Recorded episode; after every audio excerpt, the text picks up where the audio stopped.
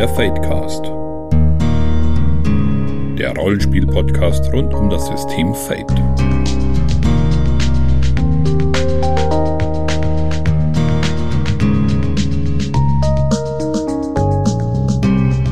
Herzlich willkommen beim Fadecast. Heute bei einer besonderen Folge, denn wir haben gleich zwei Gäste von nebenan sozusagen, nämlich vom 3W6 Podcast. Das ist einmal der Harald und einmal der Markus. Willkommen bei uns. Hallo. Hallo aus Wien. Ja, schön, dass es geklappt hat. Ähm, wir sind sozusagen ein bisschen internationaler geworden. Aber Alex ist heute nicht bei uns. Das heißt, ähm, die, ich sage mal, die ganz eindeutig nicht norddeutschen Akzente sind nicht in der Überzahl, wie ich befürchtet habe. ja, nein. Aber Wienerisch ist äh, rein linguistisch gesehen Ostmittelbayerisch. Wirklich? Also, also bayerisch. ja, also mit I, ja, nicht Y, bayerisch. Ja. Oh Gott, ich, also ja, ich hatte, glaube ich, drei Linguistikveranstaltungen und sie sind alle lange her. Also das habe ich übers Rollenspiel gelernt, dass sich man die Sprache mit I schreibt und nicht mit Y, weil ich mich einen bayerischen Charakter spiele bei Supernatural und wurde dann von der bayerischen Spielerin immer darauf hingewiesen, dass er doch bitte, dass ich bayerisch doch bitte mit I schreibe, sobald es um die Sprache geht. Rollenspiel bildet. Alles, was ich gelernt habe fürs Leben, weiß ich aus dem Rollenspiel. Ja, oder aus Fate sogar. ja, also ähm, und wir machen heute, denke ich, einfach eine, eine kleine Plauderrunde. Wir haben uns ein paar schöne Themen ausgesucht die beiden haben sich ja auch schon sehr in die Tiefe mit Fate beschäftigt, mit Dresden Files, ähm, hatten ein Interview mit dem Fretix, also ähm, wer das noch nicht gehört hat, unbedingt eine Empfehlung, wir werden es in die Show Notes schreiben. Ja, aber bevor wir richtig loslegen, machen wir kurz unsere kleine Medienschau und ich würde sagen, Friederike, mach du doch mal den Anfang. Ähm, ich glaube, ich muss das jetzt gar nicht mehr erwähnen, dass ich Musik gehört habe. Mhm. Wobei ähm, ich tatsächlich auch äh, einen Podcast ähm, gefunden habe, der sich mit Musik beschäftigt, aber ich komme im Moment zu nichts, also auch nicht zum Podcast hören. Musik hören kann man ja auch nebenbei. Und irgendwie habe ich das Gefühl, ähm, im Moment überwiegen die Kanadier bei mir, weil ich hatte ja schon irgendwie Silverstein letztes Mal, das ist, das sind Kanadier, da davor The Dead South, sind auch Kanadier, auch wenn sie halt eher Musik machen, die man in den Südstaaten verorten würde. Ja, meine Band heute ist July Talk aus Kanada. Und ähm, ja, genremäßig finde ich, sind die ganz schwer einzuordnen. Also die Wikipedia führt sie als Alternative, aber ich glaube, die Wikipedia führt alles als Alternative, was nicht in irgendeine Schublade passt. Ähm, ich kann das jetzt auch nicht einordnen, weil ich auch mit so Schubladen immer so ein bisschen Problem habe. Ähm, ja, aber was, was, also das Besondere an dieser Musik ist halt, ähm, die haben zwei Sänger, also beziehungsweise einen Sänger und eine Sängerin. Und ähm, das Besondere ist halt der Kontrast der beiden Stimmen, weil die Sängerin halt eher so, ja, so diese, diese ein bisschen poppige, elfenhafte äh, Folkstimme hat. Also könnte man sich halt auch wunderbar so mit so einer Gitarre auf der Bühne vorstellen, mit so einem halbdunklen Club. Und äh, der Sänger klingt halt wie, also wie hat es ein Bekannter von mir ausgedrückt, der Enkel von Tom Waits. Hm. Und ich finde das ja großartig also solche Stimmen. Und das ist halt dieser Kontrast und das Ganze halt so mit teilweise ziemlich, ähm, ziemlich bluesig, dann wieder doch eher poppig. Das äh, hat mich dann doch ziemlich gekriegt. Was ich ähm, auch noch empfehlen kann, ist, wenn man nur diese Stimme mag. Ähm, der gute Mann hat ein Lied eingesungen mit einer Band, ich glaube, die hat sich nur für diesen Zweck gegründet. Die haben ein Cover gemacht von Bad Moon Rises, äh, Rising von Creedence Clearwater.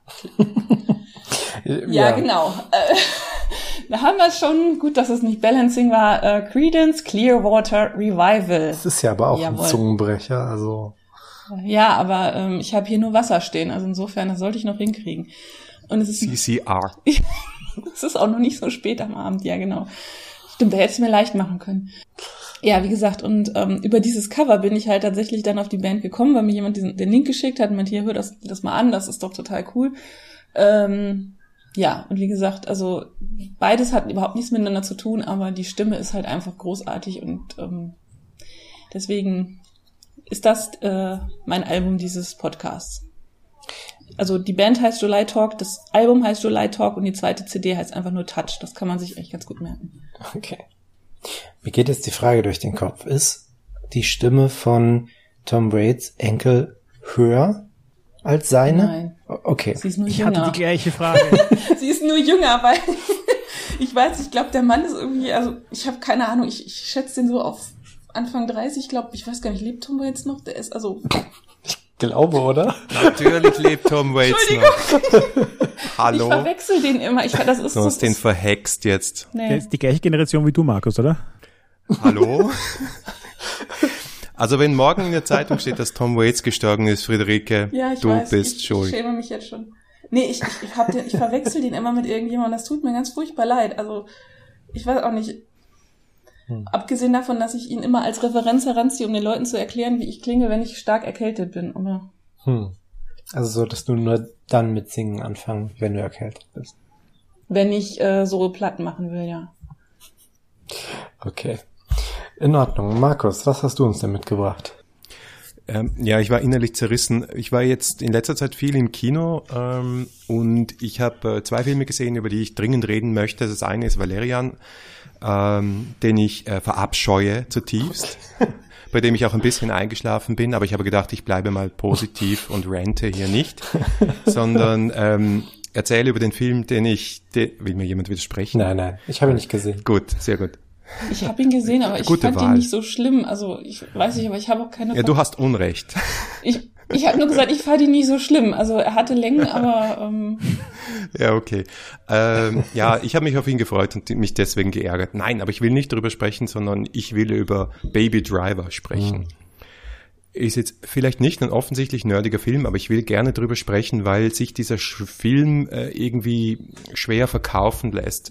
Ist ein bisschen so wie Scott Pilgrim, der äh, an der Kin Kinokasse ein Flop war, der aber vom selben Regisseur ist, nämlich Edgar Wright, wie auch die Cornetto äh, Trilogy, also Shaun of the Dead, Hot Fuzz und so weiter. Wir haben tatsächlich auch letzte Woche habe ich ein bisschen über Edgar Wright geredet, aber über Baby Driver noch nicht. Also wunderbares Timing. Ja, wunderbares Timing. Und ähm, dieser Film ist einfach eine Augen- und Ohrenweide. Also Friederike wird sich vielleicht freuen, weil der ganze, äh, der Wiener würde sagen, der Schmäh von dem Film ist der, äh, es geht um einen Fluchtfahrer, Getaway Driver. Das ist dieser äh, junge Typ, der halt irgendwie durch äh, irgendwelche Machenschaften mit Gangstern äh, in, in die Quere gekommen ist und da halt jetzt äh, verdingt wird zum Fluchtfahrer und er ist wirklich, wirklich gut. Aber äh, er hat Tinnitus und weil er Tinnitus hat, muss er immer Musik hören, damit dieser Tinnitus ihn nicht stört. Und die, die, sein iPod ist der Soundtrack seines Lebens. Er soundtrackt sein ganzes Leben und natürlich auch seine Autofahrten. Und dieser Soundtrack in seinen Ohren ist auch der Soundtrack des Films. Und der Film tanzt zu diesem Soundtrack mit Autos, mit Menschen, mit Maschinenpistolen, mit Gewehren, mit genialen Schauspielern. Ähm, und das klingt nach einem billigen Gag, der nach zehn Minuten tot ist, aber dieser Regisseur schafft einfach alles. Edgar Wright ist echt genial und du gehst raus. Es war spannend, lustig, unterhaltsam. Die Charaktere haben Tiefe. Man fühlt mit, man geht mit. Und er ist jedes Mal, wenn du denkst, ah, jetzt biegt er ins billige Gangster-Klischee ab, dreht das wieder um 90 Grad. Und jedes Mal, wenn du denkst, das ist ein bisschen zu amerikanisch, spielt der Brighton Rock von Queen. Der Film ist brillant. Wenn ihr den Trailer seht und denkt, hm, äh, naja, Autoverfolgungsjagden, nein, das ist es wirklich nicht. Obwohl äh, meine Freundin gesagt hat, ich, ich mag nicht so Filme mit Autos, ich gehe da nicht mit. Habe ich gesagt, du kennst jeden Film von Edgar Wright und du hast jeden geliebt, du kommst mit. Und zehn Minuten in den Film, am Anfang ist gleich die ärgste Verfolgungsjagd äh, aller Zeiten, schaut sie mich so an und sagt, das war so gut. Schaut euch diesen Film an. Ich habe auch, ähm, ich finde es ganz interessant, also ich bin mit, mit sehr unterschiedlichen Emotionen rausgegangen. Ich glaube, ich war so gehypt, dass ich am Ende dann doch ein bisschen enttäuscht war. Also, also muss erst mal sagen, der Film ist relativ erfolgreich für seine Kosten, was mich sehr freut. Also der wird nicht so floppen. Schöne Sache. Was mich mega wundert, weil ich immer noch nicht verstehe, wie man so einen Film Baby Driver nennen kann. Ich meine, so ein Film hätte doch, ich meine, es gibt bestimmt irgendeinen tiefgründigen Musikgrund oder was auch immer, aber das ist doch kein Name für so einen Film, wenn man den Film an irgendjemanden verkaufen will, der nicht Edgar Wright kennt, oder? Also Ja, er ist, er ist ein Film, der, wenn man ihn gesehen hat, den Film perfekt beschreibt, aber ihn total schlecht verkauft. Ja, genau. Also ja. Und mein, ich glaube, ich, ich hatte so ein paar kleine Probleme. Also erstmal glaube ich, also erstmal, ich mochte den Film total. Also ich würde ihm immer noch so locker acht oder neun von zehn geben, wenn ich Wertung geben würde. Aber ähm, er hat mich an so ein paar Stellen enttäuscht. Und die eine Stelle war, ich habe nach so, ich glaube nach einer halben Stunde habe ich die Musik aus dem Ohr verloren. Also ich habe ähm, angefangen, nur noch den Film zu sehen und nicht mehr zu sehen, wie der Film auf der Musik aufbaut, obwohl ich mir hundertprozentig sicher bin und mir das auch alle bestätigt haben, dass der Film durchgängig auf der Musik aufgebaut hat. Aber es hat sich für mich als nicht besonders musikalischen Menschen, glaube ich, so ein bisschen abgenutzt mit der Zeit. Und ich bin mir sicher, wenn ich den das nächste Mal sehe, wird das wesentlich besser sein. Also ich glaube, das ist ein Film, den man sehr, sehr, sehr gut mehrmals sehen kann. Hm. Ja, und dadurch war ich dann gerade am Ende, glaube ich, so ein bisschen enttäuscht. Aber ähm, das soll auf keinen Fall ein Widerspruch sein. Das ist ein wahnsinniger Film, wie eigentlich fast alles von Edgar Wright und ja, also auch von mir volle ja. Empfehlung. Na, ich glaube, die, dieses, dieses, ähm, dieses Zurückfahren der Musik, das war dringend notwendig, weil zwischendurch, wenn, wenn dann eben so eine Schießerei ist im Takt der Musik, das, das, es kann noch zu viel sein. Wenn das die ganze Zeit wäre, glaube ich, wäre es nervig geworden. Ja. Das kann gut sein, ja. Aber ist denn ich war, ich bin voll offen reingegangen. Ich hatte zwar eine sehr gute Review gehört in einem anderen Podcast, äh, und und ich liebe Edgar Wright, aber trotzdem habe ich mir gedacht, na ja, schauen wir uns das einfach mal an und bin voll, äh, also extrem überzeugt worden. Ist denn Baby Driver der Originaltitel oder ist das der deutsche Verleihtitel? Das habe ich mich nämlich gerade eben gefragt, als ihr sagtet, der Titel passt irgendwie nicht so ganz. Ich denke, das ist der Original. Ja, das ist das Original. Ja, okay. und ich habe ihn auch in Englisch gesehen. Ja, ich auch. Äh, was ich euch auch sehr empfehlen würde, äh, es ist auch nicht wahnsinnig viel Dialog, aber gerade die, die Nebenrollen, also wenn man das überhaupt sagen will, Nebenrollen, äh, das sind ja dann die großen Schauspieler wie, wie Kevin Spacey und, und äh, und John Hamm und ähm, ja. Jamie Foxx. Jamie Foxx unfassbar gut in dem Film. Ja, er war ein gutes Arschloch. Also. Ja, bist du fertig, ja. So richtig. Also er hat mir wirklich Angst gemacht. Ja, ja, ja. Der war, ist so richtig so eine, so eine Person, mit der man, man möchte möglichst weit wegbleiben. Man möchte nicht, dass diese Person merkt, dass man existiert. Aber ihr wisst schon, dass wir jetzt so spät aufzeichnen, dass ich nachher nicht mehr ins Kino laufen kann, gell? Morgen. morgen dann. Ja, morgen ist, ist wieder Kino Donnerstag. Ich meistens, äh, es gibt so eine Aktion hier, wo man für am Donnerstag zwei Karten für einen, für einen Eintritt kriegt und das nutze ich immer aus. Hm. Nicht schlecht. Okay, ich übernehme mal direkt, wenn wir bei Filmen sind, denn ich habe mir den neuen Spider-Man-Film angeguckt, der leider bei uns nicht mehr auf Englisch lief, was mich dann sehr geärgert hat. Ähm, der scheint in Deutschland irgendwie nicht so wahnsinnig gut anzukommen. Zumindest ist er wirklich relativ schnell wieder ähm, auf wenigeren Bildschirmen zu sehen.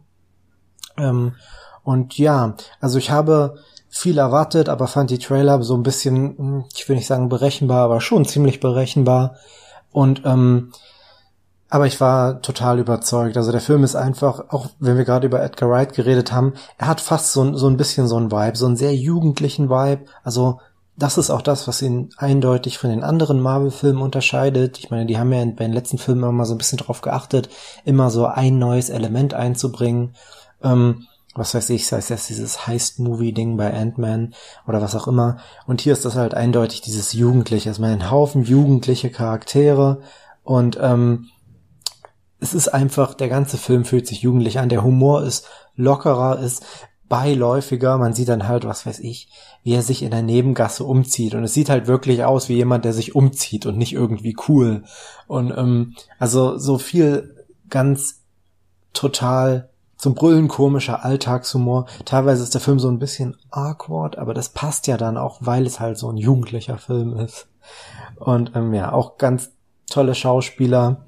Und der Schurke war dann doch so im Gesamtbild überraschend gut. Hat mir positiv gefallen, auch wenn ich beim Vulture die, ich sage mal, die Story aus der alten Serie so als Spider-Man-Film sehr gern mochte, aber das war auch eine schöne Geschichte.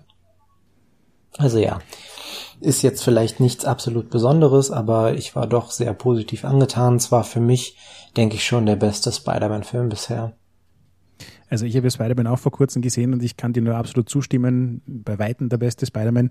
Und vor allem, was mich sehr daran begeistert hat, ist, dass sie es endlich mal wieder geschafft haben, einen Bösewicht und eine Scope für die Story zu wählen, die nicht so, wir retten ein ja. Universum, wir haben mal wieder einen neuen Gott, sondern das waren alles so begreifbare menschliche Charaktere und das hat aber auch den Konflikt so viel interessanter gemacht. Ja, das das stimmt, vor allem, wenn ich jetzt drüber nachdenke, ne, selbst der Endkampf, ohne jetzt viel zu spoilern, letztendlich hätten da Leute wahrscheinlich nur eine Menge Geld verloren und irgendwelche Leute, und auch das ist kein Spoiler, hätten böse Waffen bekommen. Also da ist, ähm, da stand nicht die ganze Welt auf dem Spiel. Und das ist echt was sehr Ungewöhnliches, leider. Ja, aber es, es hat wirklich gut gepasst, finde ich, weil ja. es eben auch bei dem Charakter und dem Film die Sache so viel greifbarer und relevanter gemacht hat. Ja. Also hohes Lob an den Film. Ja, darum ging es ja in einem gewissen Sinne auch so dieses auf dem Boden bleiben, das nicht direkt wieder übertreiben. Und ja, das macht er sehr gut. Okay, ähm, und dann fehlt uns noch einer. Leg los.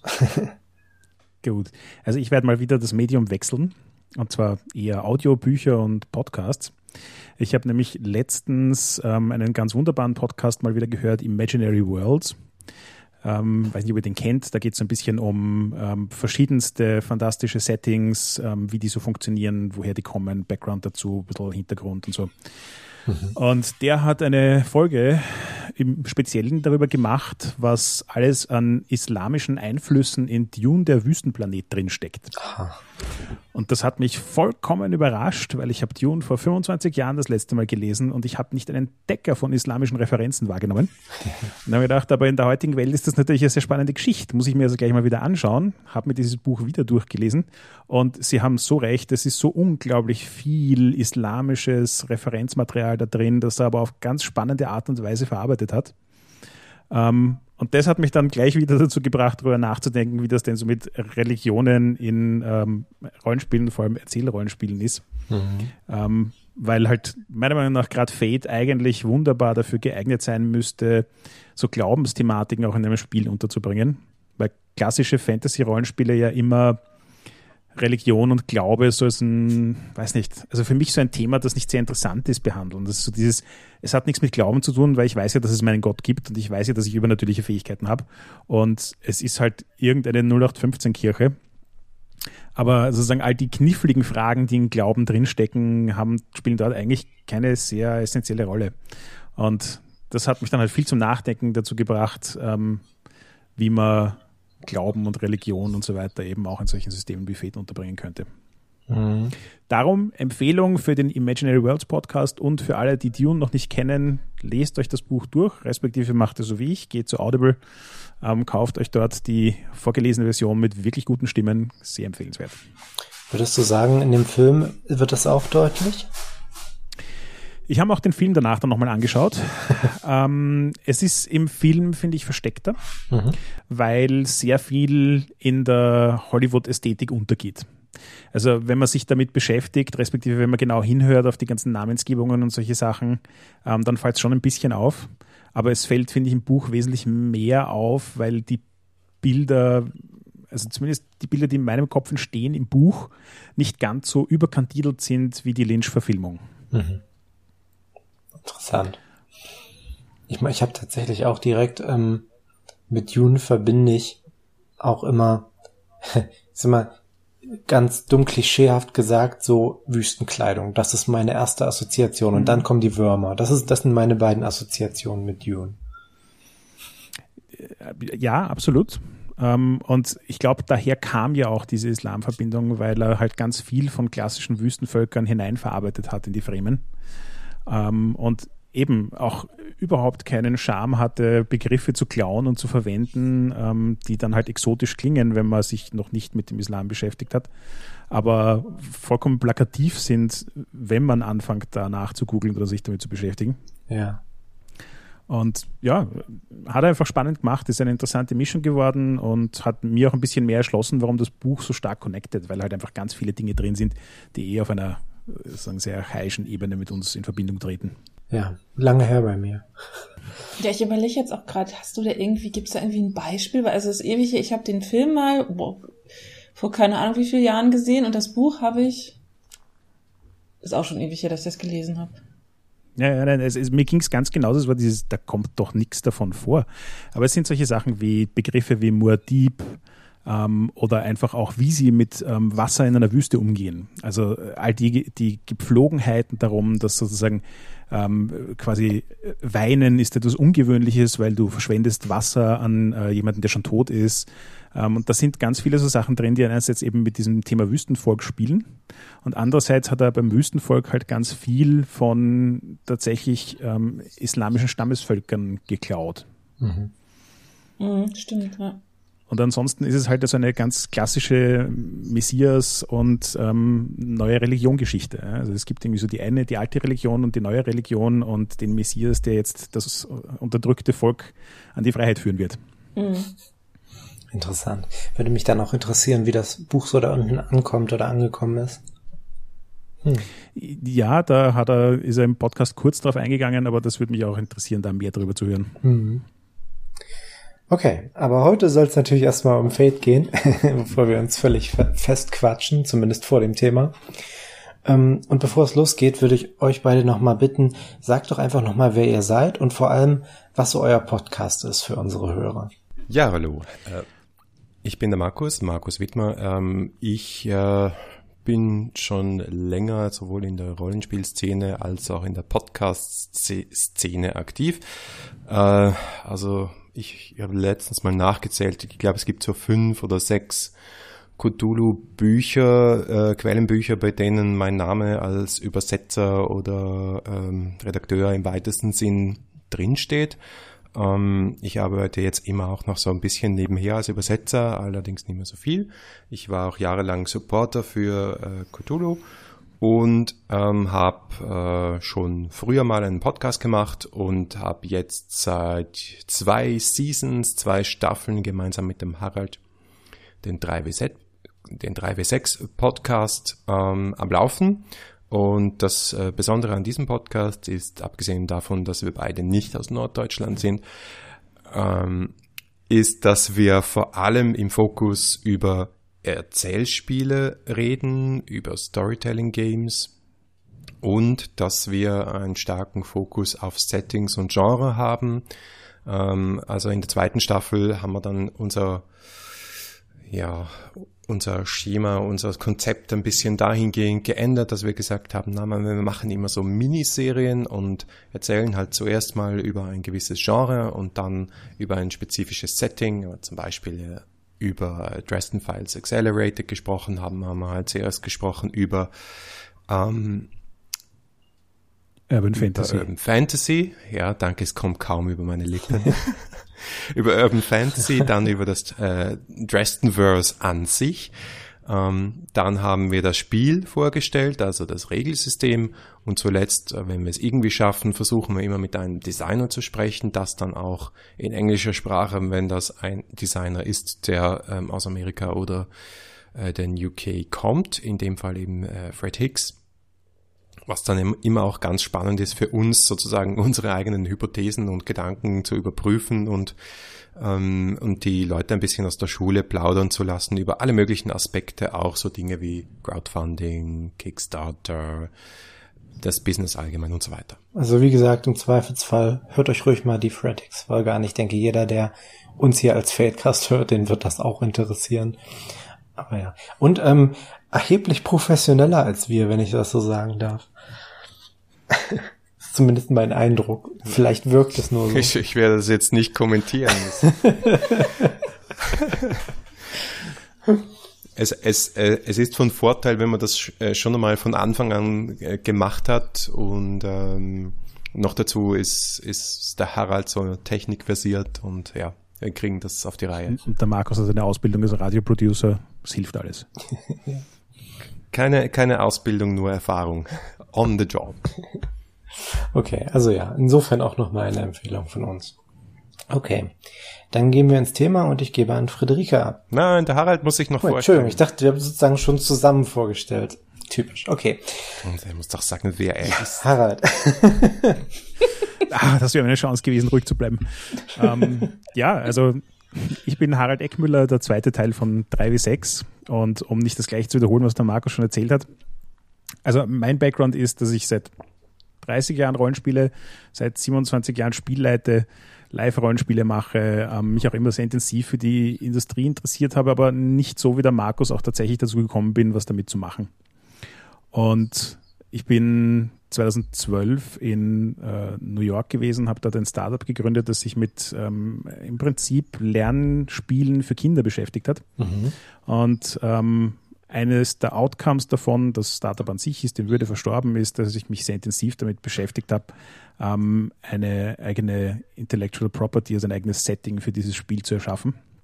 Und das hat sich dann im Laufe der Jahre gewandelt zu etwas, wo ich mir gedacht habe, eigentlich könnte ich daraus doch ein Rollenspiel machen. Und dann habe ich immer mehr und mehr und mehr angefangen, alles Mögliche zu konsumieren, Studien zu lesen, mit Designern zu sprechen ähm, und so weiter.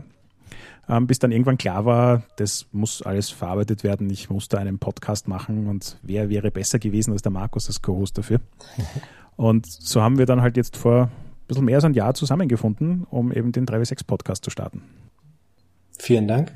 Ich hoffe, ich habe nicht noch jemanden vergessen, der jetzt heimlich schon die ganze Zeit dabei sitzt und nicht in das Gespräch reinkommt. Vielleicht ist Alex doch noch angekommen. Oder okay, dann ähm, gehen wir jetzt wirklich ins Thema und ich gebe an Friederike ab. Ihr habt euch ja jetzt schon vorgestellt und ähm, wie gesagt, euer Schwerpunkt ist ja immer so ein Erzählspiel und das ist jetzt also die erste Frage, die ich jetzt so in den Raum stellen würde, gerne so äh, ja, würdet ihr sagen, Fate ist ein Erzählspiel oder äh, vielleicht erstmal, was ist überhaupt ein Erzählspiel oder was ist für euch ein Erzählspiel und ja, ist Fate denn dann auch eins? Ah, jetzt kommt der zwei Stunden Teil mit einer langen Antwort von Markus. Spoiler. ich, ich finde das schön, wie du das immer so elegant zu mir rüber delegierst. Ähm, ja.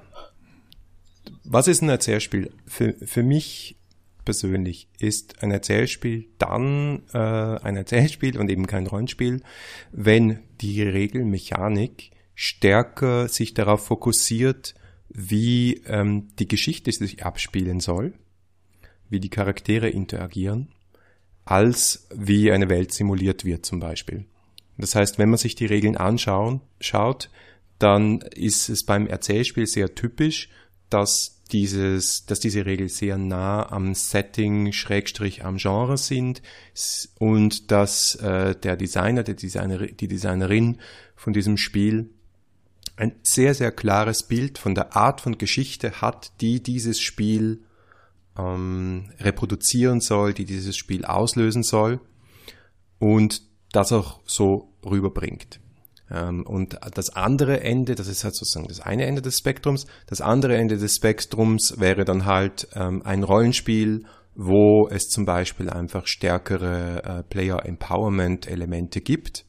Das ist äh, das zweite typische äh, Element für mich am Erzählspiel, dass es mehr Beteiligung von allen am Tisch sitzenden Menschen gibt, ähm, daran, wie sich die Handlung entspinnt. Ja, das ist nicht dieses typische, ähm, die Spielleitung präsentiert etwas, die Spieler reagieren, darauf reagiert wieder die Spielleitung und das geht hin und her und am Schluss entspannt sich irgendwas, sondern dass ich würde mal sagen, dass, das ist mir letztens in einer Diskussion zwischen Harald und mir aufgekommen, dieser Satz, die, die Verantwortung dafür, dass sich ein cooler Abend und eine tolle Handlung entspinnt, die liegt bei allen gleich am Tisch. Das wäre für mich so ein ganz typische, ganz typisches Erzählspiel. Also da möchte ich noch hinzufügen, ähm, für mich sind alle Rollenspiele auch Erzählspiele, weil sie auch immer damit zu tun haben, dass man gemeinsam eine Geschichte erzählt. Aber natürlich, wie der Marco schon gesagt hat, ist es ein Spektrum. Und äh, das eine Ende des Spektrums, wo wir eben sehr passiv konsumierende ähm, Rollenspiele haben, wo der Spielleiter viel vorbereitet und den Spielern hinserviert und die Spieler kommen hin, um es zu konsumieren, ist halt das Ende des Spektrums, das ähm, für uns alle und für die meisten Erzählspiele, glaube ich, auch relativ uninteressant ist. In Wirklichkeit geht es immer ums andere Ende des Spektrums und da ist halt die Frage, wie weit man in dieses andere Ende des Spektrums hineinkommt. Hm. Ähm, also wir haben jetzt letztens ähm, ein Review von Ten Candles gemacht, was sich selbst als Rollenspiel bezeichnet, aber meiner persönlichen Meinung nach auf diesem Spektrum so weit von klassischen Rollenspielen entfernt ist, wie es nur irgendwie geht. Hm. Jetzt kann man natürlich sagen, dass der Begriff Erzählspiel nur einen bestimmten Teil dieses Spektrums beschreiben soll, weil man persönlich Präferenzen oder Meinungen hat, die halt einen Teil des Spektrums ausgrenzen und sich auf den anderen konzentrieren. Aber das ist dann, glaube ich, einfach das, was quasi jede Gruppe an Personen, die darüber diskutieren mag, untereinander abklären muss. Äh, für uns hier würde ich jetzt mal vorschlagen, dass wir Erzählspiel als etwas begreifen können sollten, in dem eben mehrere Leute gemeinsam an einer Geschichte arbeiten und im Idealfall die gleiche Verantwortung dafür tragen, dass es zu einer spannenden Geschichte wird. Hm. Aber ich bin offen für Einsprüche. Was vielleicht noch ganz interessant wäre für das Verständnis des Konzepts, was ist denn das andere Ende des Spektrums? Ist es dann wirklich so absolute Freeform, also dass Leute am Lagerfeuer sitzen und gemeinsam eine Geschichte erzählen? Ist das sozusagen das äußere Ende? Ähm, jein, ja, nur dass es dann kein Erzählspiel mehr ist. Ja, genau, das ist, da ist man sozusagen komplett in einer gemeinsamen Erzählung gelandet dann. Wobei natürlich auch eine gemeinsame Erzählung rund ums Lagerfeuer gewissen Rhythmiken und, und Ideen unterliegen kann. Also wer schon mal auf einem Geschichtenerzähler, ähm, also es gibt so Wettbewerbe unter Geschichtenerzählern, wo die Leute sich einfach hinstellen und gegenseitig Geschichten erzählen und das Publikum applaudiert dann halt für die bessere Geschichte. Und da merkt man ganz schnell, dass ähm, auch professionelle Geschichtenerzähler einfach viel mit dem Publikum arbeiten und dass da viel Rhythmik und Dynamik und System drin steckt. Also auch wenn man es wirklich darauf ausdehnen will, dann kann man auch das als eine Form von Regelwerk und Spiel bezeichnen. Hm. Okay, ich denke, ist auf jeden Fall ein guter Einblick in das, was ihr darunter versteht und eine gute Grundlage, dass wir darüber reden können. Also ja, Fate. Ist Fate jetzt ein Erzählspiel? Ich, ähm, Friederike, vielleicht wäre es mal ganz interessant, wenn wir zuerst unsere Meinung dazu sagen, bevor dann die Profis hier rangehen. ja. Ähm, Was würdest du denn sagen? Ja, aber. nee, tatsächlich ist, ähm, also als ich Fate kennengelernt habe, das, das wurde mir halt ähm, mir ja verkauft klingt jetzt ein bisschen ein bisschen äh, negativ. Also es wurde mir halt ähm, so dargestellt, das ist ein Spiel, mit dem du äh, auch selber in die Spielwelt eingreifen kannst. Und ich bin ja ein großer Freund von eben Spielen, wo ich selber die Welt entwickle oder die Geschichte erzähle. Also ich ähm, habe das glaube ich auch schon mal erwähnt. Wir, äh, wir haben eine Mädelsrollenspielrunde und wir spielen ohne Regeln, ohne Würfel. Das Einzige, was wir haben, sind halt so Entscheidungskarten, um zu gucken, wie ein Konflikt halt äh, sich auflösen kann. Oder wenn wir halt feststellen, okay, wir haben uns jetzt in eine Sackgasse erzählt, wie lösen wir das Ganze? Also es gibt, ähm, ich weiß nicht, ob ihr das kennt, Itrasby, dieses, dieses norwegische Indie-Spiel, das halt auch ähm, sehr frei eben, das hat eben nur diese Entscheidungskarten, wo dann halt so Sachen draufstehen wie ja, aber, nein, aber, ja und und dann eben noch Bedingungen, was dann eben passiert. Und genau das ist für mich halt ein Erzählspiel. Und da kommt mir halt auch mal die Szenen so vorplanen, so was, was möchte ich denn jetzt für meinen Charakter erreichen? Und ähm, wie gesagt, Fate war für mich sehr stark in die Richtung, sehr stark eben in diese Richtung Indie-Spiele, wo ich eben selber meine Geschichte erleben kann, aber es hat halt, wenn man es, je nachdem wie man spielt, halt unglaublich viele Crunch-Elemente und unglaublich viele Regelstellschrauben, die man nutzen kann, die man nicht nutzen muss und die, an denen man halt auch drehen kann. Und man kann es bestimmt auch komplett verregelt spielen und ähm, aber man muss es halt nicht und deswegen würde ich halt sagen, ja, aber. Also es ist für mich halt ein Erzählspiel in dem Sinne, dass ich halt selber in die Geschichte eingreifen kann. Hm. Ich würde das heißt, für dich ist es ein Erzählspiel und kein Erzählspiel? Mhm, ja, doch, das, das klingt gut. Kann man so sagen, ja. Mhm. Ich tue mich tatsächlich auch mit der Antwort deshalb ein bisschen schwer, weil es so viel Wert auf die Baukastennatur legt.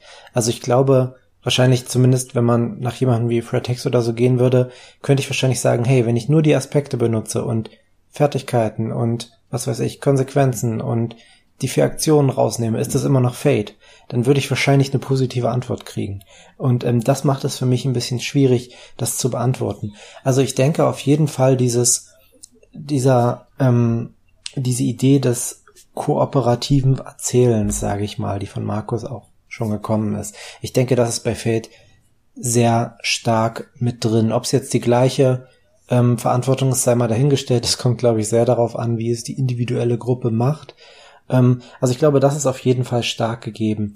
Ich bin aber auch bei Friederike und sage, es gibt viele Mechanismen, die, ich will nicht sagen, zum Selbstzweck da sind, aber die auf jeden Fall aus dem crunchigen Teil des Rollenspielbereichs kommen und die auch ähm, durchaus so ein bisschen Simulationsanspruch haben und auch einfach so ein bisschen das Gefühl geben sollen, ah, das kennt man, das ist halt was Bekanntes. Also ich denke, ich persönlich würde sagen, Fate ist ein sehr deutlicher Hybrid aus, wenn man nach eurer Definition geht, Erzähl- und Rollenspiel.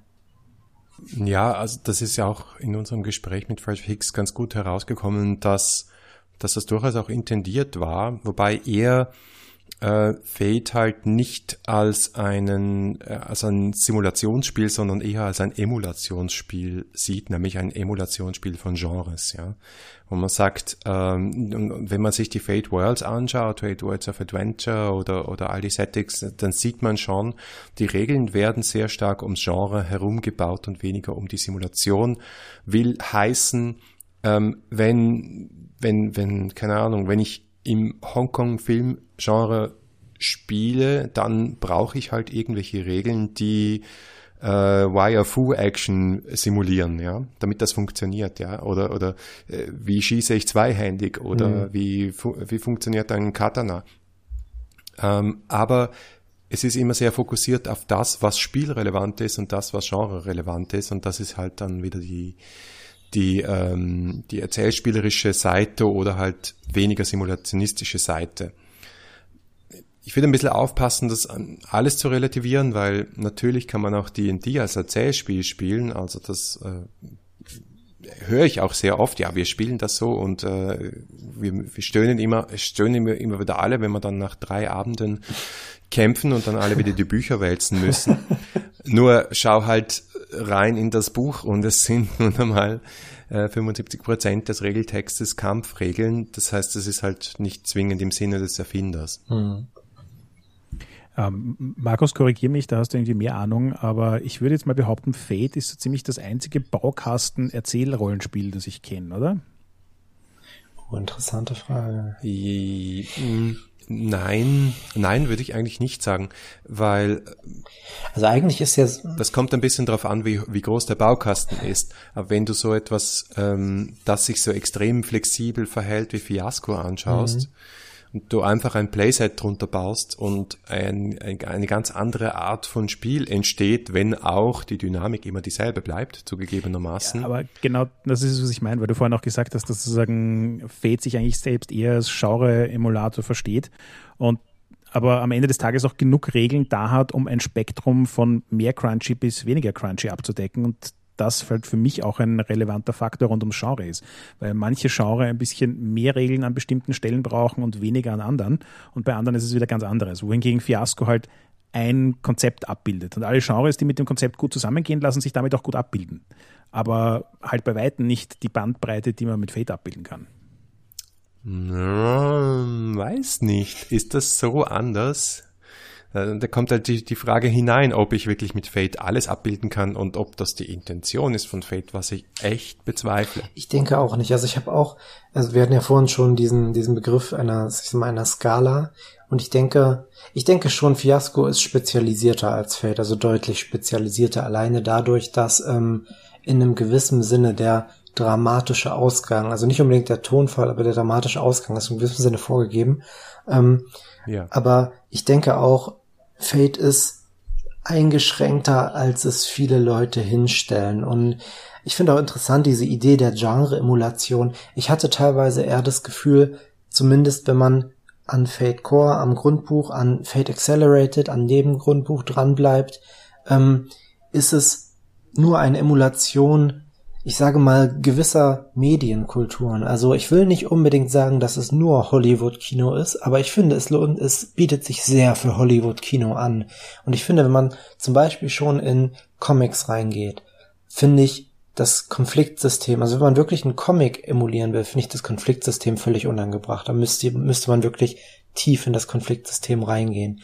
Und dadurch denke ich, ähm, es gibt schon so eine Skala und Fate ist da, denke ich, nicht am äußersten Rand. Also ich glaube, man könnte ein Erzählspiel noch modularer machen.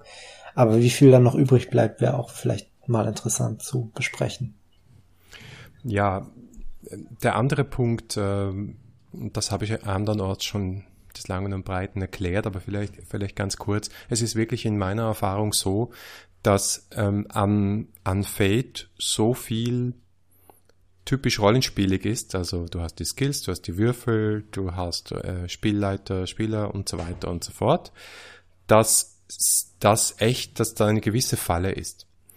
Ähm, also dass die, dass ich festgestellt habe, dass äh, viele traditionelle Spiele gewohnte äh, Rollenspielerinnen und Rollenspieler sich dann zurücklehnen und den Plot serviert bekommen wollen und ja. nicht einsteigen in dieses, ich gestalte die Handlung mit und dann es furchtbar langweilig wird und nicht funktioniert. Wobei ich auch als kurzer Einwurf, andersrum kann es dadurch auch wieder funktionieren, weil wenn in einem Erzählspiel, also in einem reinrassigen Erzählspiel, ich nehme mal Fiasco als Beispiel, wenn da jemand keinen Bock hat auf Mitspielen, wird das eine anstrengende Runde, sage ich mal. Da sollte man vielleicht wirklich lieber was anderes machen. In Fate kann das funktionieren. Das kann auch in Fiasco funktionieren, nur derjenige ja. ist, es ist einfach nicht der Sinn des Spieles. Ja klar, du hast ja in Fiasco die Möglichkeit, entweder du framest deine Szene selber oder du lässt sie frame. Und ich habe also auch schon eine Fiasko-Runde gespielt mit Leuten, die sich halt irgendwie nicht, die haben sich nicht rausgezogen, weil kein Bock, sondern eher so, oh, ich weiß nicht, mir fällt jetzt nichts ein, weil es ist ja schon ein Spiel, was eine extrem hohe Kreativität ver äh, verlangt. Also nicht ein Fiasko muss man sich auch echt reindenken, gerade wenn man halt jetzt nicht die diese typischen äh, Sachen spielt, die halt ähm, den Leuten näher liegen, also wie dieses in, in einer äh, Southern Town oder sowas, also wo man halt eine Kleinstadt hat, die man halt beliebig ähm, formen kann, aber dann ist es halt ein bisschen schwieriger und das dann kann man halt mitspielen, aber man muss halt damit leben, was die anderen Spieler halt äh, mit dem Charakter dann machen. Und ähm, ich sehe das in Fate viel schwieriger halt zu sagen, nee, ich habe jetzt, ja klar, man kann sich natürlich vom, vom Spielleiter sagen, dass, ja, dein Charakter geht jetzt in die nächste Taverne, trifft irgendjemand, würfel mal und so weiter. Aber ähm, also ich sehe es bei Fiasco nicht so, da, also da kann man sich halt auch rausziehen. Hm. Man darf sich halt am Ende nicht beschweren über das, was mit dem Charakter gemacht wird. Okay. Wobei ich glaube, da steckt doch die allgemeine Aussage drin, dass es bei Rollenspielen immer einfacher ist, in einen Zuschauermodus zu gehen, als es das bei Erzählspielen ist, meiner persönlichen Meinung nach. Ähm, das heißt, bei klassischen Rollenspielen kann ich leicht mal jemanden haben, der, wenn ich eine Gruppe von fünf Leuten habe und einer sitzt daneben und tut den ganzen Abend absolut nichts außer zuzuschauen, ähm, die railt das nicht zwangsläufig die Runde. In Erzählspielen, wenn es einer macht, ist das schon ein störendes Element. Mhm. Ja. Ich, es gibt ja bei, mhm. es gibt ja bei D&D immer klischeehafterweise und meiner Erfahrung nach auch ziemlich oft realerweise den Spieler, der halt einen Krieger spielt und dann sagt, ich hau drauf. Und das ist praktisch sein Beitrag zur Runde. Und das ist auch okay, denn man braucht den Schaden ja, also. Ich möchte übrigens noch eine Beobachtung anbringen, nämlich meinem persönlichen Erleben nach sind die meisten Leute, mit denen ich Fate gespielt habe, die vorher klassische Rollenspieler waren, unterteilen sich sozusagen in zwei Gruppen. Das eine ist, wenn ich eine Fate-Runde mache, zum ersten Mal mit Leuten, die alle schon mal oder mehr gespielleitet haben, dann funktioniert das meistens ziemlich gut.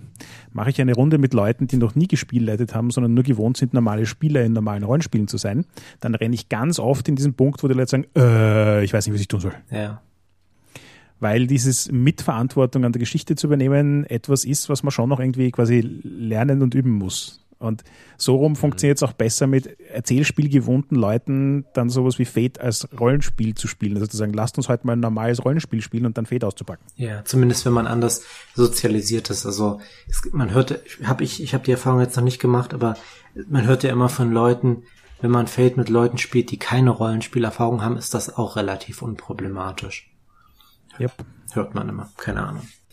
Also zumindest, zumindest äh, die eine Runde, die ich mit meinen Kindern auf einer Con gespielt habe, überraschend, weil sie sich, weil sie sich in meine eigene Con-Runde reinreklamiert haben. Oh. Äh, das hat erstaunlich gut funktioniert, wo sie bei jedem an klassischen Rollenspielsystem das komplett derailed haben, aus irgendeinem Grund. Die einfach versucht haben, das Spiel zu brechen. Aber die Dynamik von äh, Eis und Dampf war das damals, das hat sie voll mitgerissen und die, die Möglichkeit, ähm, in, die, in die Spielwelt einzugreifen, glaube ich, das war sehr, sehr produktiv. Und ähm, ich, ich pflichte Harald auch bei hier, es ist bei Fiasco habe ich zum Beispiel irgendwann aufgehört zu sagen, das ist ein spielleiterloses System. Ich habe und, und angefangen, äh, angefangen zu sagen, das ist ein Spiel, das nur aus Spielleitern besteht. Oder ein, eigentlich ist es ein spielerloses System. Das müssen wir alle leiten. Das finde ich sehr schön. Ja, das stimmt aber eigentlich. Also, ja, klar. Ja. Das, du musst dich halt echt sehr stark äh, konzentrieren, auch gucken, was machen die anderen und ähm, dich dann da reinbringen. Also ich, ich äh, finde, gut, wir sind jetzt nicht der Fiasco-Podcast, aber ich mag Fiasco sehr gerne und ich, äh, es ist halt ähm, ein äh, Spiel, das auf den ersten Blick unglaublich einfach wirkt, weil man sitzt sich halt zusammen, hat so ein paar lose Verbindungen und dann erzählt man zusammen eine Geschichte. Und auf den zweiten Blick ist das nämlich ganz schön tricky und ähm, ich glaube, das erfordert äh, von Leuten, die klassisches Rollenspiel gewohnt sind, ähnlich wie Fate, ähm, auch ein ziemliches Umdenken. Aber es ist eine interessante Frage. Mehr oder weniger umdenken. Für mich sind, ist, ist halt der Bruch bei Fiasco vollkommen klar oder auch mhm. bei äh, Ten Candles zum Beispiel vollkommen klar, was für mich noch das reinrassigere Erzählspiel ist. Äh, übrigens, die Folge ist noch nicht draußen, also jetzt nicht alle googeln gehen. Kommt dann Anfang der dritten Staffel. Ähm, ja. Ja. Yeah. Das heißt, ähm, der, du hast ein bisschen gemischte Signale, ja, auch durch diesen Baukasten hast du gemischte Signale. Äh, du kannst einerseits, du könntest im Prinzip auch einfach sagen, hey, Aspekte sind ein ganz cooles Vorteil-Nachteilsystem, ich habe hier Skills, äh, dann würfeln wir, ähm, ja, ganz normales Rollenspiel, überhaupt kein Problem. Manchmal kriege ich einen plus zwei Bonus. Ja, da bin ich bei dir. Also ich finde auch, es ist dadurch, dass man mehr Klassisches drin hat, ist es, glaube ich, bei Fiasco etwas einfacher für die Leute, die entsprechend sozialisiert sind. Weil niemand würde auf die Idee kommen bei, ich meine, vielleicht schon, aber das würde sich dann schnell auflösen. Niemand würde auf die Idee kommen zu fragen, ja, was ist jetzt mein Stärkebonus und ähm, auf was muss ich jetzt würfeln? Also das ist halt, die Frage steht gar nicht im Raum bei Fiasco. Ich, ich glaube, deswegen ja. kommt es aber bei Fate doch ganz vehement drauf an, also sozusagen die Kommunikation rund um ein Fate-Spiel sollte nicht am System Fate hängen, sondern am spezifischen Setting, das man spielen will mit den Leuten. Ähm, weil dort eigentlich mehr Information drinsteckt, ob das jetzt mehr erzähllastig ist oder mehr regellastig und was die Erwartungshaltungen sind, die man damit erwecken will. Mhm. Und vielleicht auch nicht nur vom Setting. Also das finde ich zwar aus puristischer ähm, Sichtweise nachvollziehbar, aber auch einfach von den Erwartungen, die man als Spielgruppe hat. Also wenn die Leute halt keinen Bock auf viel erzählen haben, dann ja, muss man gucken, was man macht. Ja, klar, aber also worauf ich hinaus will, ist sozusagen, wenn du so eine Gruppe hast und die kennen sich halt und die wissen das, ja. dann suchen sie sich halt auch, ähm, was auch immer sie spielen wollen, ja, also ich nenne das jetzt mal Kollektiv-Setting, ja, okay. ähm, das diesen Bedürfnissen entgegenkommt. Ja, also die werden dann halt eher zu, keine Ahnung, D&D greifen und selbst wenn es nur das D&D-Setting in, in einem Fate Core verpackt ist, ja, als sie zu, äh, keine Ahnung, hm. einem kompletten Heist-Setting, wo du keine Combat-Skills brauchst, weil du eh höchstens auf deinen ähm, Lockpick-Skill würfeln wirst. Hm. Ja? ja. Ja, also kann, kann man die Frage abschließend eigentlich beantworten? Ist schwierig, oder? Ich finde die erste Antwort von Friederike super. Fate ist ein Erzählspiel, ja, aber. Hm. Dann würde ich nämlich auch ganz gerne mal, weil wir es schon öfter angesprochen haben, zur nächsten Frage oder Diskussionspunkt, wie man es auch äh, sehen mag, überleiten wir ähm, Settings. Und äh, Markus hat ja schon erwähnt, dass er äh, viel mit Cthulhu äh, zu tun hatte. Und das ist aber so ein bisschen mein, ähm, meine Vorstellung. Cthulhu ist für mich halt, also zumindest mit dem BRP-System, so ein, eigentlich so ein System, was klassisch der Spielleiter erzählt was und die Spieler reagieren, weil es das näher zum, zu dieser, diesem, dieser Prämisse der Weird Fiction passt. Aber ähm, kann man das vielleicht doch auch mit Fate machen? Oder nicht? Man kann, ich habe es schon ausprobiert, aber die Frage ist halt, ähm, wie seht ihr das? Mhm. Ja, ich sehe es, ich sehe es kritisch, ehrlich gesagt. Ähm, aber dazu gesagt, ich habe da auch ähm, keinerlei Erfahrung damit gemacht bisher. Ähm, ich habe zwar Cthulhu schon in unterschiedlichen Systemen gespielt, also ich habe auch äh, Trail zum Beispiel schon aus, ausprobiert, Trail of Cthulhu, ähm, und äh, ich habe Cthulhu Settings in Fiasco gespielt und so weiter und so fort. Nicht alle Systeme ausprobiert, äh, für die es Cthulhu Settings gibt, da wäre ich glaube ich bis zum Ende meines Lebens dran. Da muss ich dann in, in äh, Rollenspiel Altersheim, das ich für mich fix einplane, vielleicht mein Projekt machen. Aber ähm, entgegen spricht für mich das, was ganz am Anfang im Buch oder relativ am Anfang im Buch steht äh, und, und, und auch für mich ganz wichtig ist, damit da alle an Bord sind, ist nämlich Fate-Charaktere sind wie, sie sind kompetent, kompetent proaktiv und dramatisch, genau. oder? Haben, sie führen dramatische Leben. Hm, ja. Ganz genau. Dritter Punkt, vollkommen okay für Cthulhu. Die ersten zwei Punkte eher nicht. Eher nicht. Es klingt jetzt zwar blöd, aber wenn ich in einem äh, Mystery-basierten detektivischen Ermittlungsspiel mit einem sehr, sehr nihilistischen Hintergrund spiele, mhm. ähm, dann kann ich und, und letztlich, ich kann den, den Charakteren nicht gleichzeitig sagen oder den Spielern nicht gleich, gleichzeitig sagen, äh, wir tauchen hier in eine Welt ein und je tiefer du eintauchst, desto näher bist du deinem Verderben und sagen, hey, aber sei proaktiv und du bist total kompetent, du kannst immer alles machen. Es geht bei diesem, diesem Horrorspiel und, und einem Horrorspiel, das ich äh, klarerweise sehr mag, darum, auch seinem Charakter was geschehen zu lassen und manchmal die Ohnmacht zuzulassen. Und das passt für mich nicht in diese, du hast es vorher Hollywood, die, diese Hollywood-Schiene von Fate hinein. Wenn ich mir die ganzen Settings anschaue, es gibt, ja, ich, ich würde sagen, die sind zu 70% Action orientiert. Mhm. Dann gibt's noch ein paar spaßorientierte, manchmal Genres in, in alle möglichen Richtungen, auch ein bisschen Romance und was auch immer. Aber ich sehe da nicht viel so richtig düsteres, depressives, horrormäßiges. Und ich glaube, das hat einen Grund. Boah, da muss ich jetzt widersprechen. tu's, tu's. Ähm, also so halb widersprechen. Das, das eine ist, du hast jetzt, finde ich, eh gerade den perfekten Punkt aufgebracht. Ich glaube, wir haben hier ein ganz vehementes Marketingproblem. Nämlich, stimmt, Fate verkauft sich als Hollywood-Rollenspiel. Eigentlich ganz klar mit, der, mit den drei Punkten, die du vorhin schon aufgebracht hast, die hm. Fate-Charaktere erfüllen sollen. Das färbt natürlich, wenn man das einmal intern hat, färbt das ganz vehement, was für Genres man spielt, was für Settings man spielt, wie man die Regeln interpretiert, was für Charaktere man baut und so weiter. Ähm, aber ich sehe das nicht als eine inhärente Limitation von Fate. Also ich bin nicht der Meinung, dass Fate so sein muss. Fate kann auch anders als das sein. Die Regeln sind sozusagen nicht inhärent Hollywood. Richtig, genau das. Und wenn man es aus der anderen Perspektive betrachtet, glaube ich, dass Fate für ähm, Horror-Settings sehr wohl sehr gut funktionieren kann. Aber stimmt, man muss von Anfang an klar sagen, dass die Charaktere andere Zielsetzungen haben, anderen Gesetzmäßigkeiten unterliegen, ähm, dass das gemeinsame Erzählziel auch ein anderes ist ja? und dementsprechend dann halt die Regeln auch so zusammenstöpseln, dass sie das hm. bedienen. Ich, ich bin nicht sicher.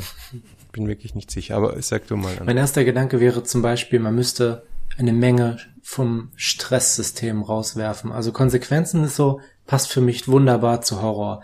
Aber halt Stress, wie viele Schläge man aushalten kann. Das ist jetzt natürlich nur ein spezifisches Beispiel, aber ja, also ich glaube, wenn man zum Beispiel dieses Konfliktsystem auf die Idee runterbrechen würde, du wirst ausgeschaltet oder du hast einen heftigen Konflikt, dann ist man schon ziemlich tief im Horrorbereich drin. Und der also ich habe Entschuldigung. Ja.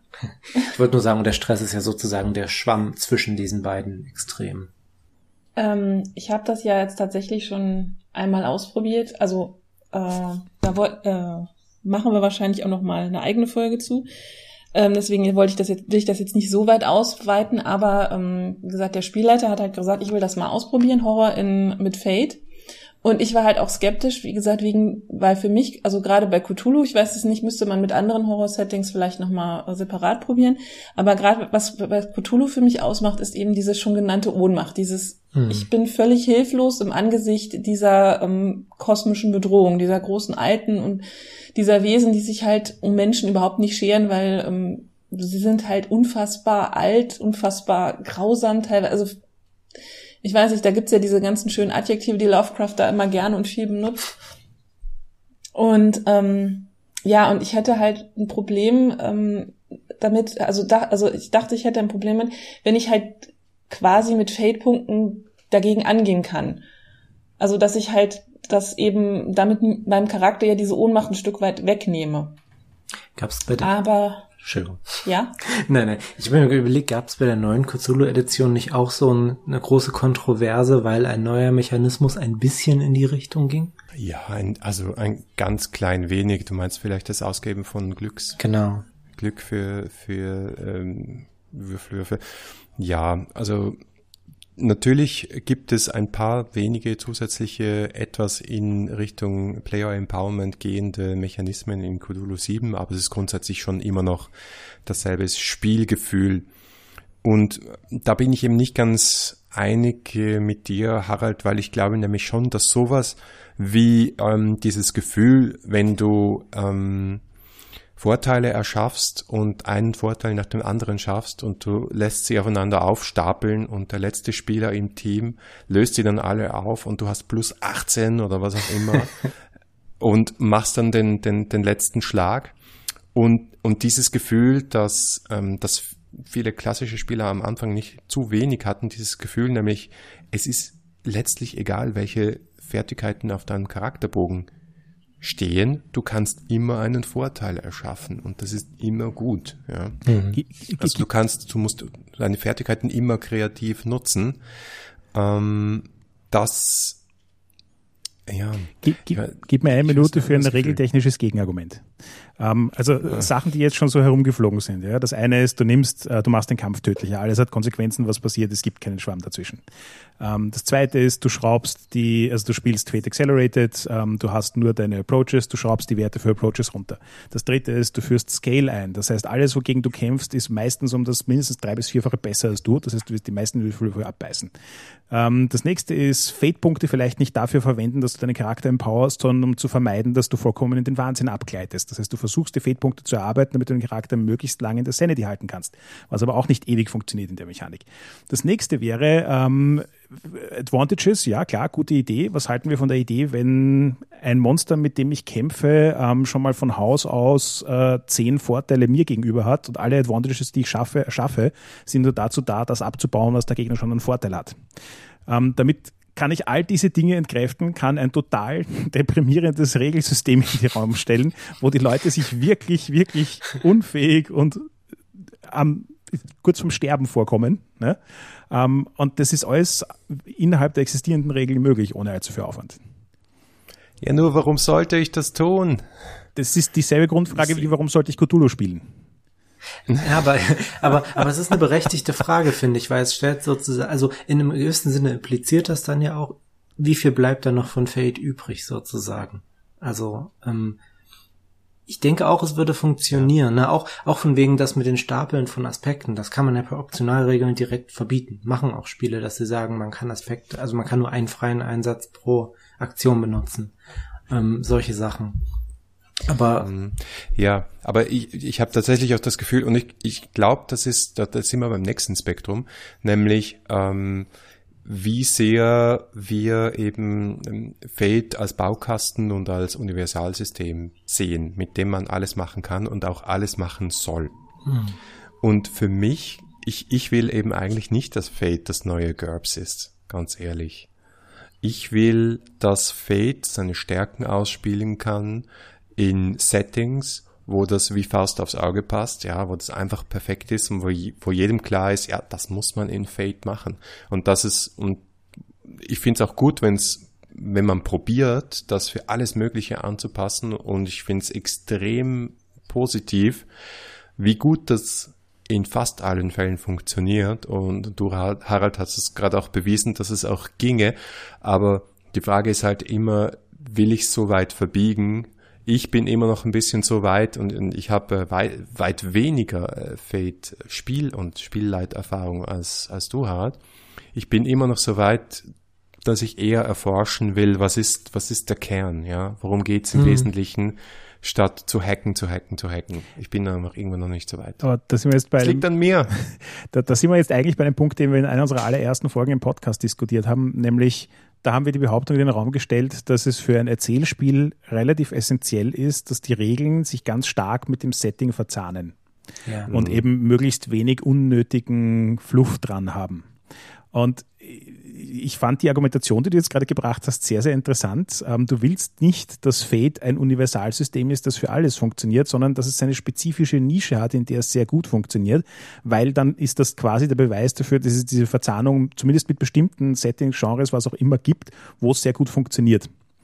Und ich finde den Gedanken so unendlich faszinierend, dass Fate tatsächlich ein Baukasten-Erzählspiel sein könnte, das tatsächlich für alles funktioniert. Das heißt nicht, dass man es für alles verwenden muss. Und ich glaube auch nicht, dass ich ein, ein Fate-Horror-Setting unbedingt spielen muss, weil es da andere Systeme gibt, die ich einfach verlockender finde dafür.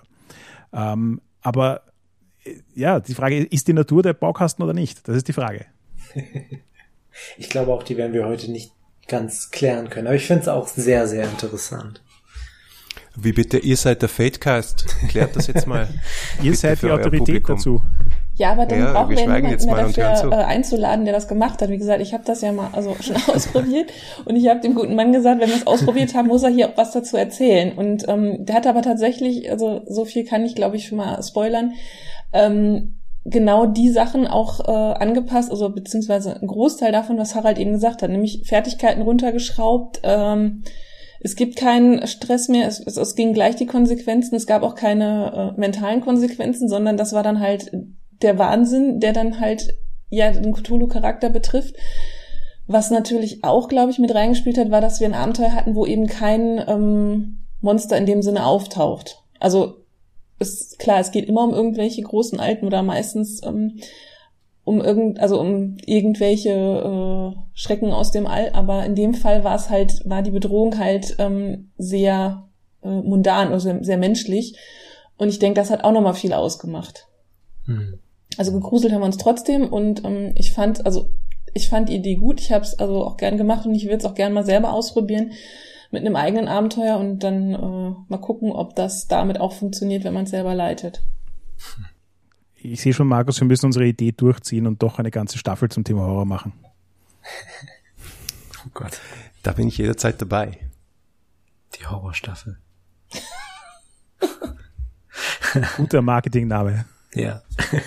Ähm, Ma- Markus, leicht off-topic. Es interessiert mich, wenn wir jetzt einfach mal so einen Cthulhu-Spezialisten hier im Podcast haben. Was ist deine Meinung zu Cthulhu Tech? Oh, Bru. ähm, Ich meine, wir sollten jetzt wahrscheinlich nicht eine halbe Stunde drüber reden, aber es interessiert mich einfach mal, weil das immer so ein bisschen kontrovers ist. ich weiß. Ähm, ich kann es dir wirklich nicht sagen, weil es mich, äh, es echt nicht meine Welt ist und deswegen ich es nicht einmal gelesen habe. Ah, okay.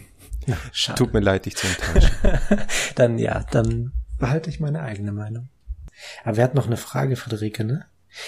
Beziehungsweise, ja, also ich glaube, das waren schon die, die beiden großen Kontroversen. Ähm, und ich glaube, wir haben auch schon diese Frage, ob Fate Grenzen hat, haben wir, glaube ich, jetzt praktisch am Beispiel des Horrors besprochen. Ne? Also ich denke, das lässt sich auf vieles weiteres ausweiten. Ja. Das sollten wir dann halt ausloten, damit wir noch mehr Material für irgendwelche Folgen haben. Genau. Denn im Gegensatz zu euch kann uns das Material irgendwann ausgehen. Ist dann die Frage auf, hat äh, Fate Grenzen? Die Antwort nein, aber. Natürlich. Oder ja, aber. Eins von beiden. Wir machen das. sollte nicht die Antwort, sollte nicht die Antwort in einem Erzählspiel sehen immer ja und sein? Außer bei Etrasbü, da kann man auch noch, wir können natürlich auch so Konfliktkarten dann ziehen und dann steht dann darauf Nein und. Wenn wir Pech haben, ziehen wir die Karte mit der Konflikt eskaliert. Ja, wow, wir machen, ja, wir machen einfach ein Rollenspiel, in dem man darüber diskutiert, über Rollenspiele. Also, und dann gibt es Mechanismen, um die Ergebnisse auszuloten. Ja. Podcast la- laut ihrer Gegner sind alle Erzählspiele das. Hm, Ja, ist ja, ne, von wegen Aspekte herbei, äh, eine Boni, Boni herbeischitten, herbei bullshitten. Gibt's nicht so Spiele, wo man das macht, wo du dann irgendwie noch mehr erzählst und dann, weiß ich, war das also Pool auch, glaube ich, und je mehr du Wushu. erzählst, desto mehr Würfel kriegst du doch dazu, ne? Also, Ember Diceless. das kenn ich Ja. Oder auch ähm, ähm, Ja. Selbst, Dogs in the Vineyard. ja, Ja, selbst, selbst auch Exalted ist doch auch schon so, also je, je mehr du übertreibst, desto größer wird der Bonus. Also, ja. Aber Ja, Exalted ist jetzt kein Erzählspiel, oder? Nein, aber der, da, dieses Element ist schon sehr erzählspielig. Das stimmt. Mm, Power Telling. Genau. Okay, aber wir haben tatsächlich ja auch schon ein bisschen gequatscht. Dann würde ich jetzt nämlich zum Fake-Cookie übergehen und dann können wir danach nochmal ähm, ein bisschen abschließend besprechen.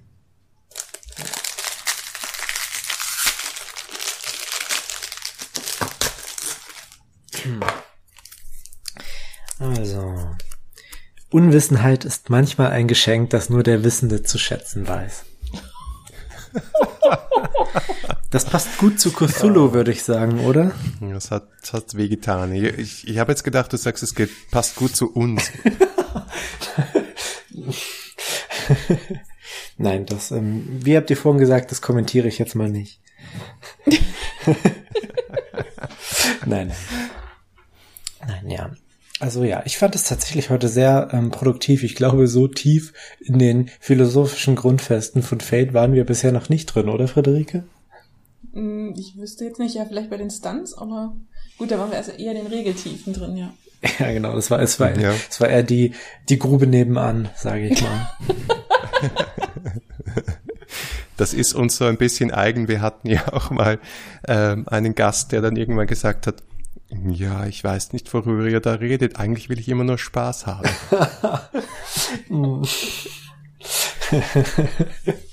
Wir sind für Philosophie statt Spaß. genau. Das ist, Ja, das- das sind Rollenspiele. Das ist nicht, das ist nicht für Spaß da. Ja, wir sind dann nicht um Spaß zu haben. Aber das, da muss ich gerade dran denken, ich habe vor Jahren mal für die Anduin Joe Dever interviewt. Und da habe ich irgendwie kamen wir auf die Frage mit, mit Old School und New School und dann meint, meinte ich so, also meinte er so, pff, don't know Old School, New School. Und dann meinte er dann irgendwann Just have fun school. Und das fand ich eine sehr schöne Aussage. Ja, und dann hättest du ihn fragen müssen, ja, was genau sind denn jetzt so die regeltechnischen Grundlagen der Just Have Fun School?